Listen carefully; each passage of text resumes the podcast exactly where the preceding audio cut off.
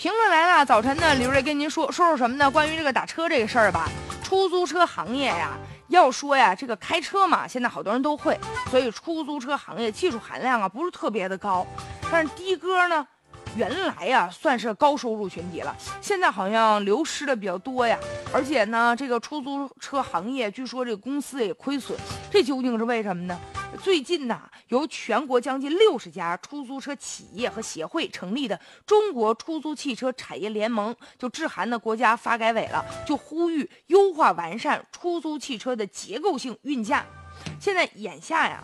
这出租车面临的就是什么呢？可能就是司机流失的比较多，再加上这公司的亏损，造成这个困境。主要原因其中有一个就网约车的这个竞争啊，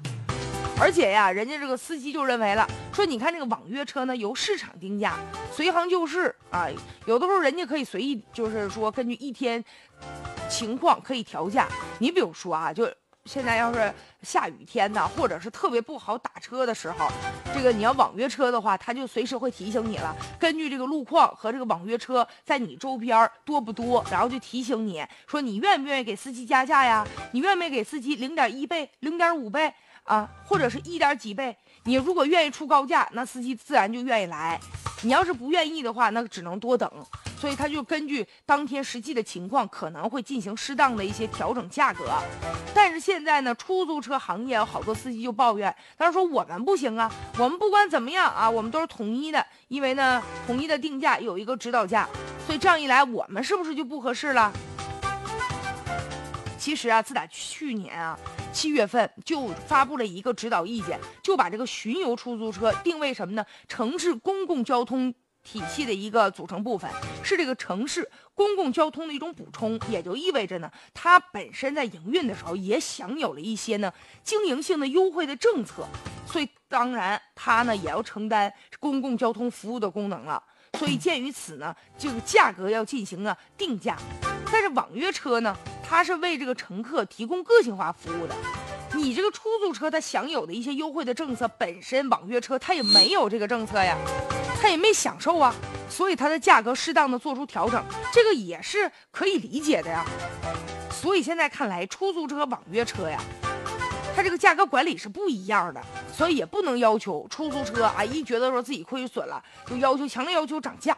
而且现在呀，咱们得分析分析，这为什么出租车今天啊这个变成现在这样的一种状况？要说原来呀，那出租车。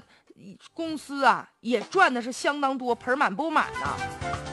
就别说一些特别大的城市了，就说在一些县城啊，就原来最开始头一辆出租车的营运证，说被炒能炒到多少钱呢？六七十万。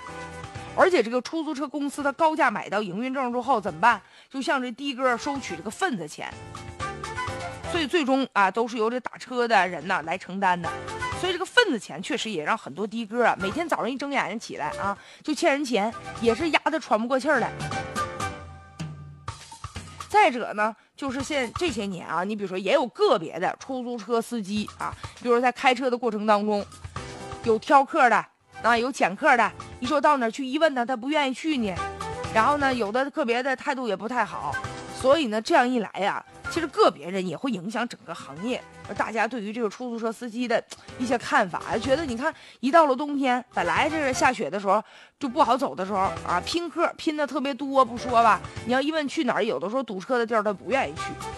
所以这样吧，也就是在服务上确实啊也应该有所提高了，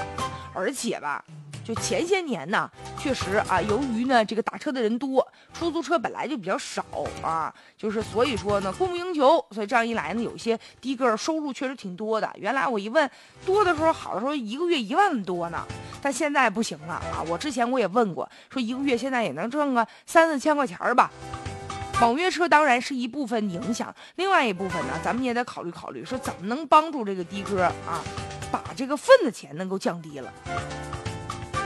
而且现在有好多的哥人都不干了，不干干嘛？就人开网约车去了。而且再者，现在这个私家车拥有量啊，进一步的增加了。